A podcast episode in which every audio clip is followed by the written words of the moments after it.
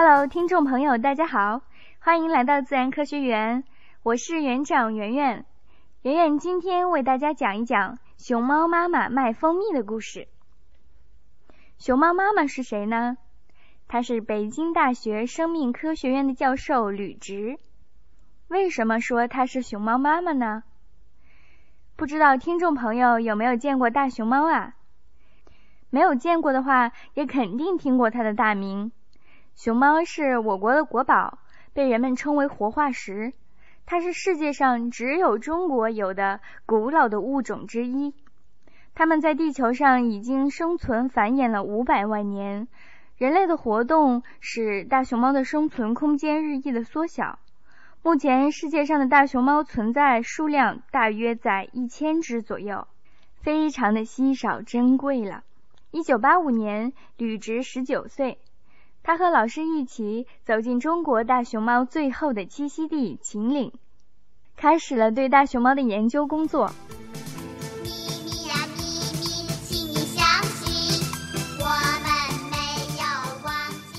大熊猫是一种对人类保持着高度警惕的动物，因为有很多人会偷偷的猎杀熊猫。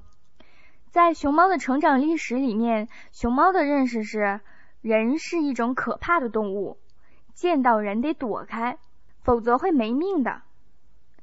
在这之前，几乎没有人能近距离的接触过这种敏感的动物，但是吕植竟然和大熊猫创造了非常亲密的关系，这是怎么回事呢？有一年春节啊，吕植和野外的助手向敬宪一起过年。向敬宪在准备饭的时候，吕植就拿了一本书在路上走着看。走着走着，吕植突然听见了好像是吃竹子的声音，咔哧咔哧，是典型的熊猫的声音。吕植悄悄地爬到了高处，看看是哪只熊猫啊？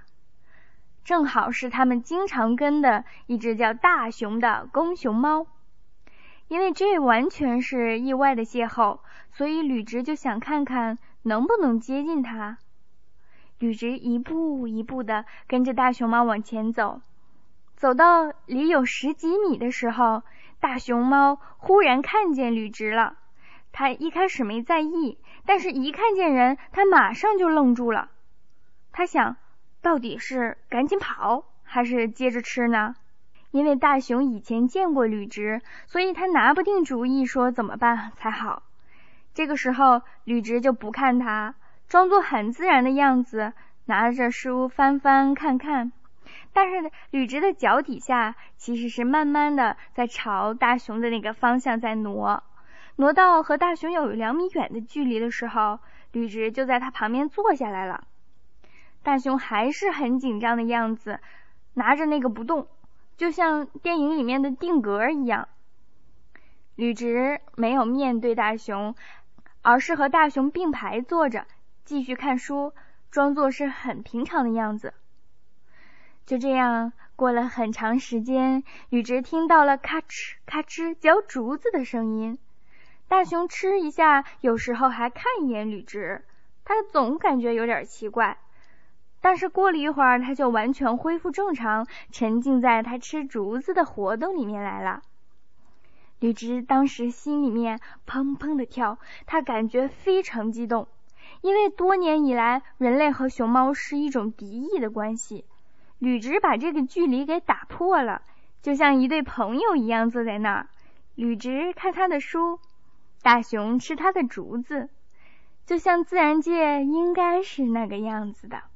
后来，一些小熊猫听见人的脚步声，会爬到树上躲着；但是，一看见吕植他们几个熟悉的人过来，小熊猫就会爬下树来找他们玩儿。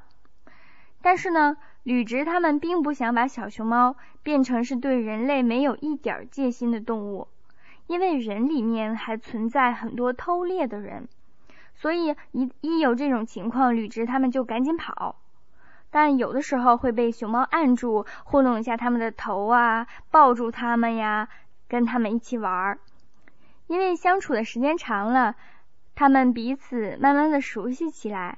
这些小熊猫就像吕植的孩子一样，所以呢，才有媒体称吕植是熊猫妈妈。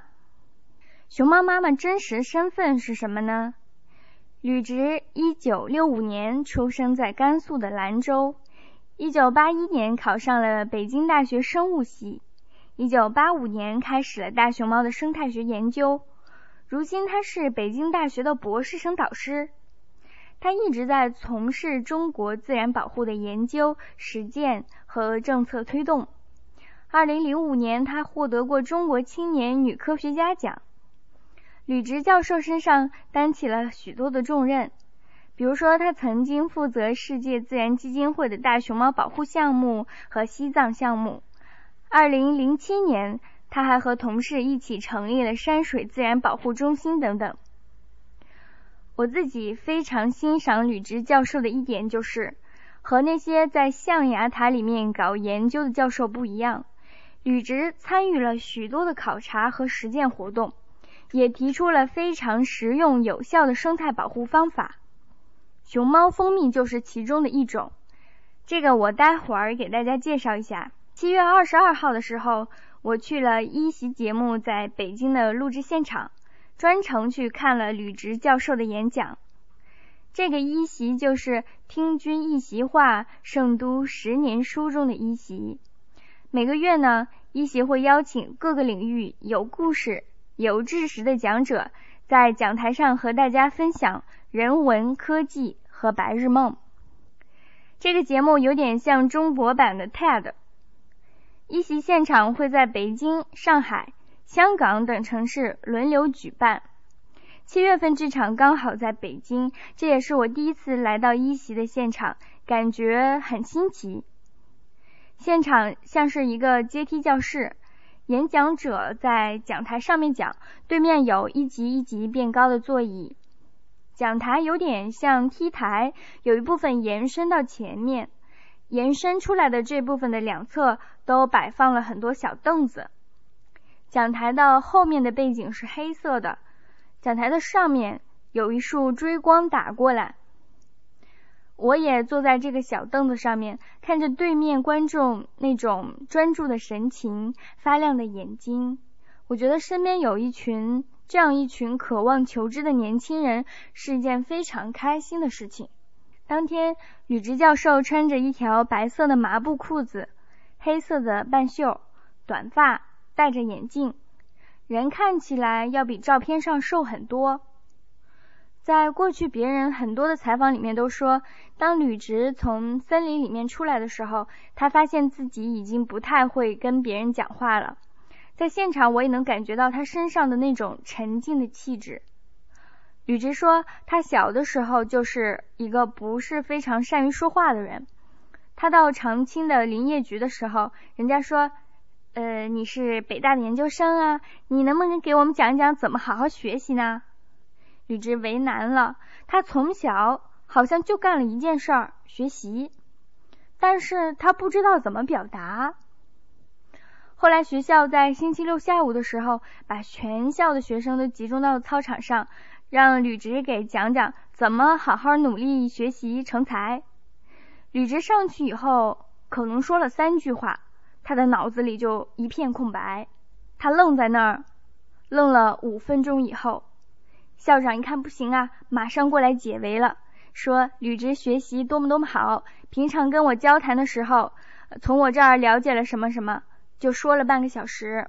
但是这样草草的收场呢，又说不过去，所以吕植就提出来说：“我打一套武术吧，我在学校是武术队的。”于是呢，他给大家打了一套拳，才把这个讲演给对付过去了。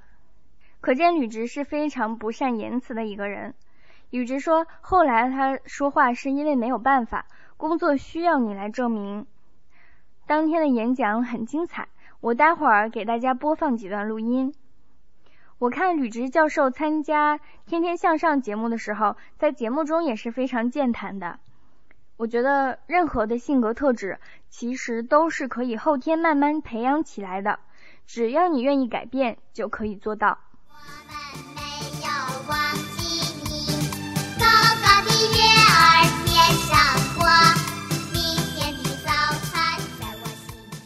刚才说到吕植他们在森林里搞研究，他没有想到，本来相对单纯的研究工作，会因为一个偶然遇到的事情变得复杂起来。照片上是我当时研究做研究时候的一个助呃野外的助手。我曾经呃跟着他到他们家呃走一百二十里山路去吃他哥哥的酒席。第二天一早走了一天很累哈，第二天一早人声鼎沸的村子里都是大人小孩在那叫唤，我好奇赶紧爬起来看，结果发现一只毛冠鹿被全村的人堵在一个角落里面。而这毛冠鹿呢是一个怀孕的母鹿，呃，追就他不知道为什么跑到村里来，发现了大家发现了以后呢就追杀，喊打喊杀。那我看见的时候他已经不行了，已经就是倒在地上，嘴里吐着白沫，然后要流产的样子。我心里都很不忍啊，就想是应该去劝一下。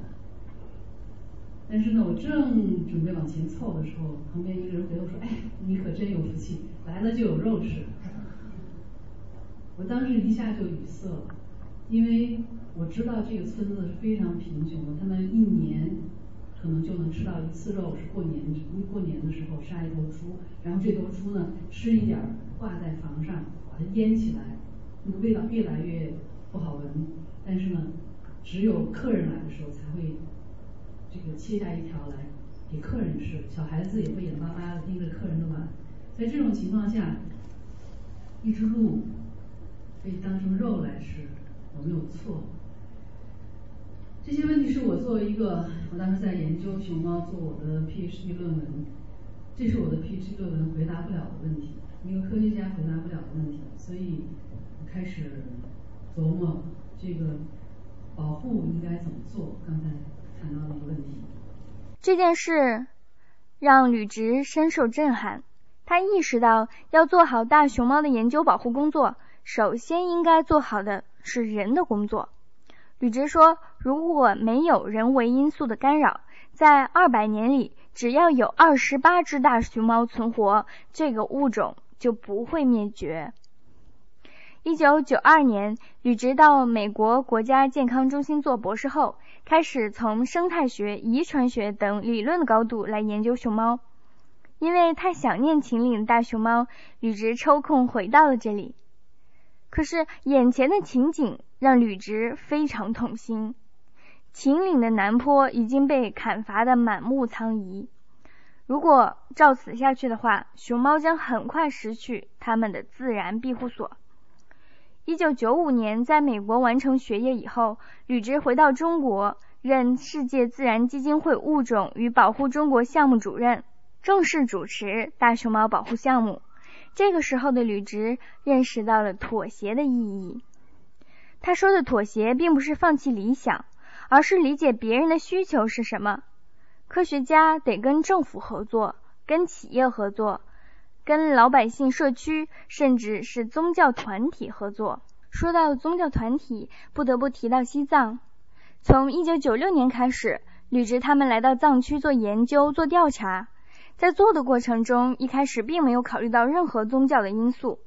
后来，他们看到当地的老百姓磕长头叩拜宗教神灵的时候，并不太理解这样的行为。后来，通过了解，他们发现当地人认为他们终极的幸福就是进入极乐世界。通往极乐世界的做法就是朝拜，就是念经。另外，在行为上还有一些规范，比如说行善。对自然、对生命、对山、对水都要行善，这一点对吕植有很大的启发，因为他们想通过官方建立保护区，遇到一个很大的矛盾，就是当地老百姓不支持建立保护区，因为老百姓要用资源，但是藏区的老百姓却是自己在做保护，是出于一种最基本的信仰。生态保护并不是简单的号召大家不要砍树、不要偷猎这么简单。生态保护仅仅靠科学家和政府也是不够的。为了解决好经济发展和保护大熊猫的矛盾，履职积极推动保护区的生态旅游，在不破坏环境的情况下发展当地经济。他们还鼓励当地经营熊猫蜂蜜。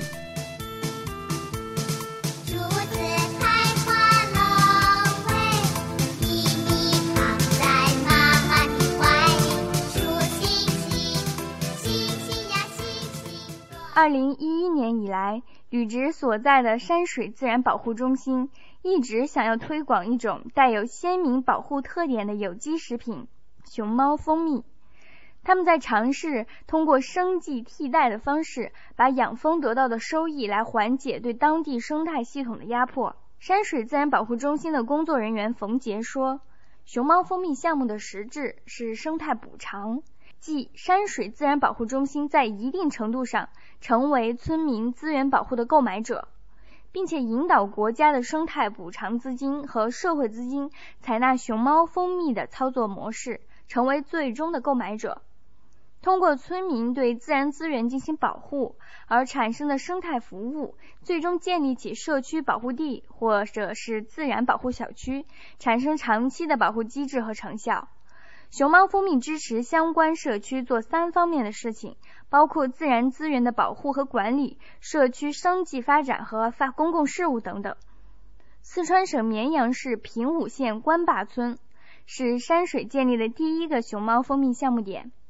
项目开展几年以后，当地村庄羊群的数量减少了五分之四，放牧的范围也转移到了低海拔地区，减少了对熊猫栖息地的干扰。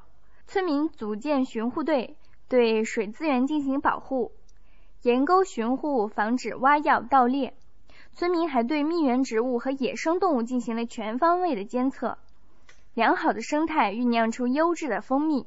山水自然保护中心把熊猫蜂蜜拿到整个社会上进行营销，获取的利润再回馈到村庄。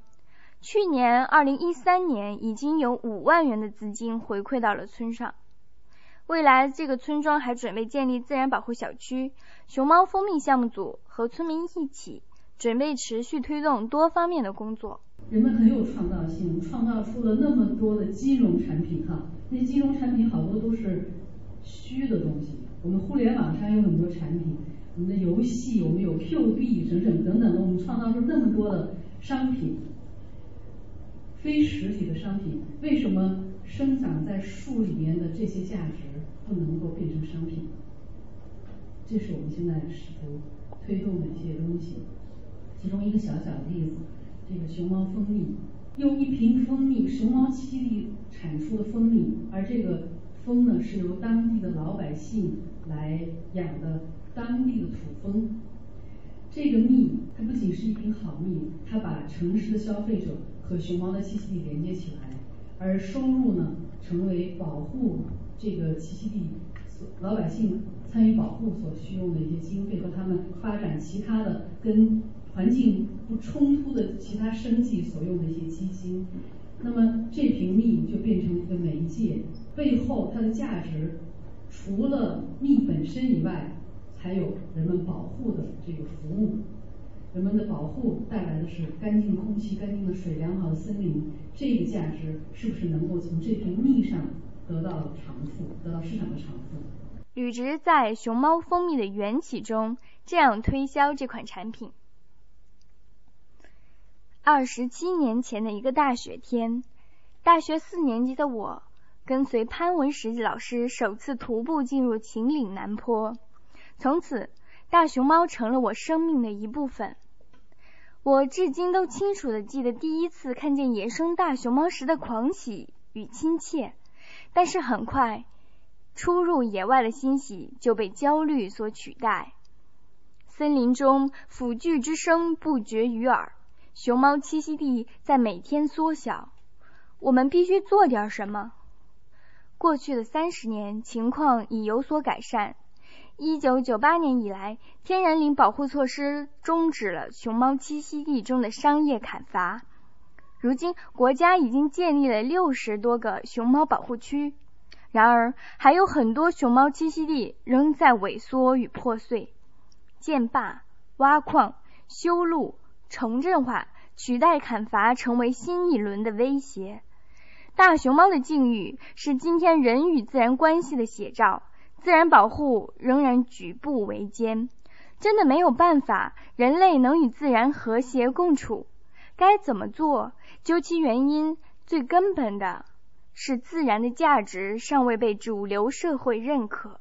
事实上，自然被轻易的破坏，是因为它的价值，很高昂的价值没有得到重视。有人曾经测算过，如果把一棵树算清楚它吸收二氧化碳、保护水源、释放氧气，这都是人们生活必须的、必须的依赖。然后保护水土等等一系一系列，包包括提供一个美好的景色，我们看见绿色会高兴，对吧？这心情愉悦。把这些价值如果都算下来，在美国他们算过一棵树应该是二十万美元。可以想象一下，如果一棵树砍一棵树要付二十万美元的话，那所有砍树的人可能都会犹豫，不一就砍被砍的树就会少很多。这就是熊猫蜂蜜项目的缘起。我们相信，当地社区是保护自然最主要的力量，科学是通向有效保护的最佳途径，政府和全社会的支持是保护成功和持续的保障。我们发起了熊猫蜂蜜项目，来推广熊猫蜂蜜这样的生态产品。通过引入市场的力量，我们试图拉近城市消费者与自然的距离。给社会以守护健康生态系统以激励，由此让自然的价值成为共识。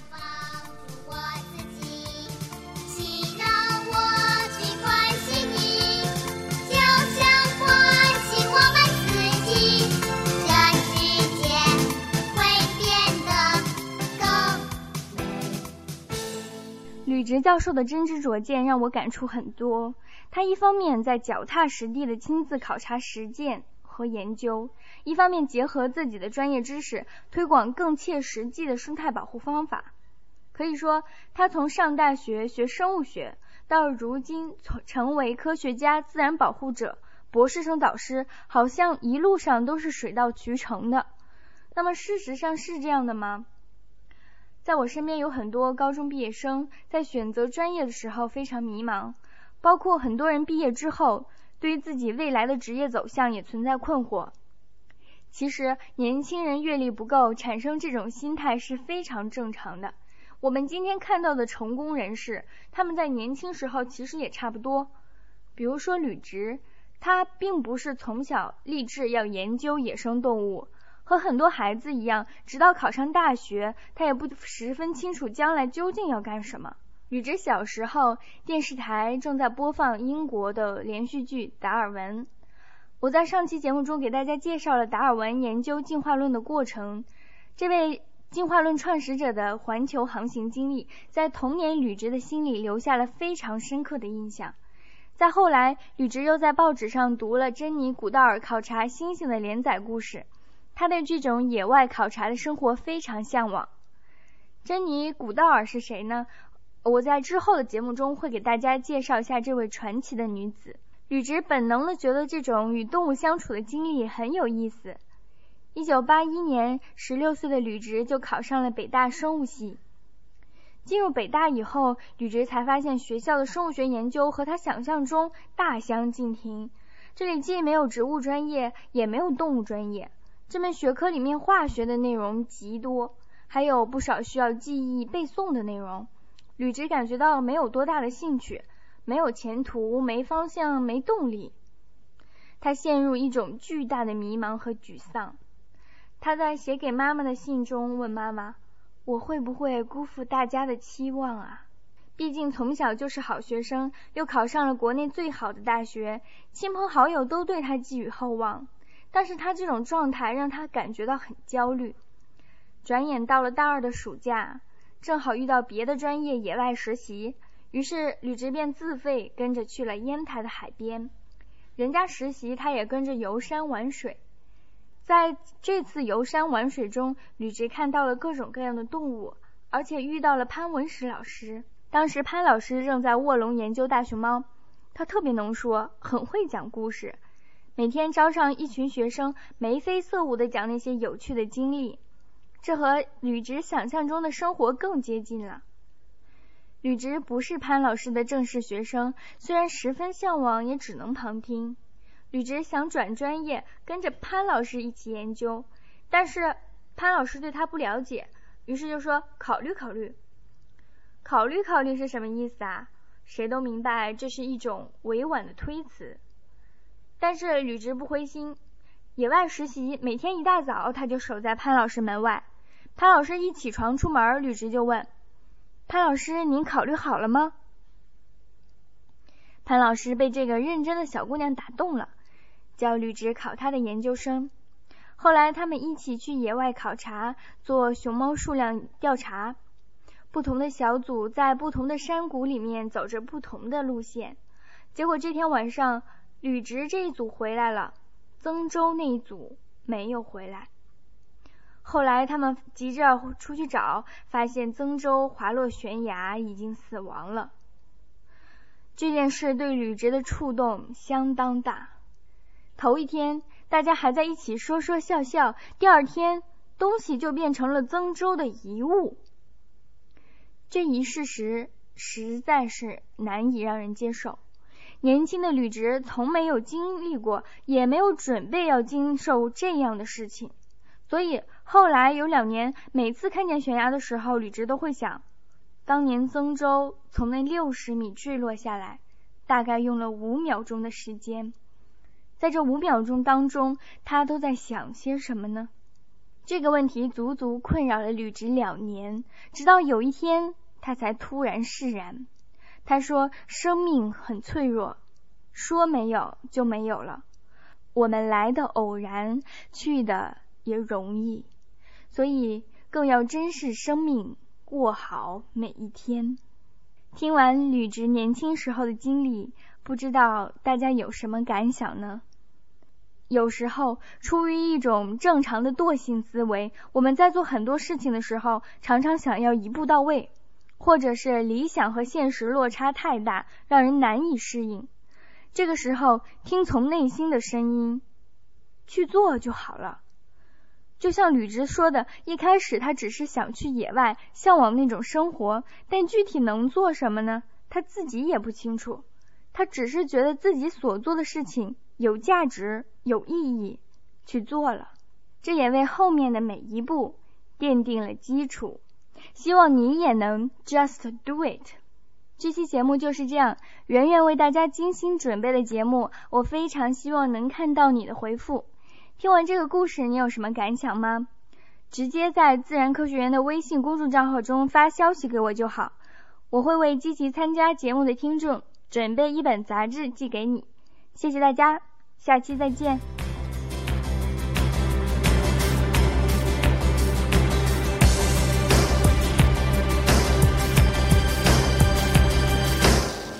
心的狮子只想通通都是未如熊猫这般得意，要吃叶到处有叶，却要去摘某处某块叶。不稀罕挑选新的不思改进，犹如熊猫蠢。要证明有套进化论，偶尔说不准。我们喜欢清竹街街，不相信青蛙更加好。花花孤僻，清高山山，要我行我素，赤地野土。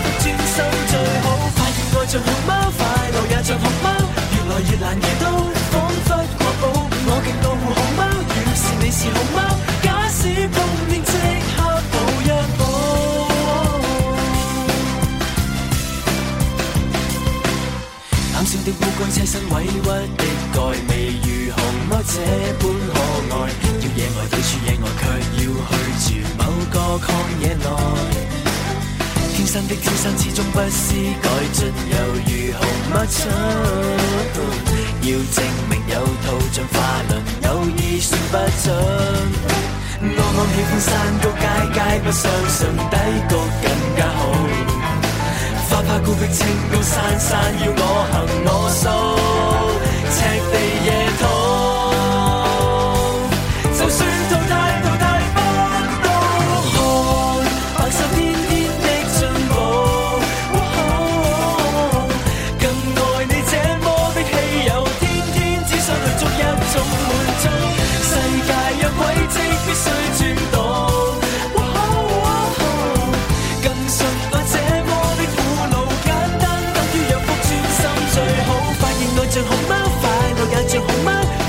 越懶越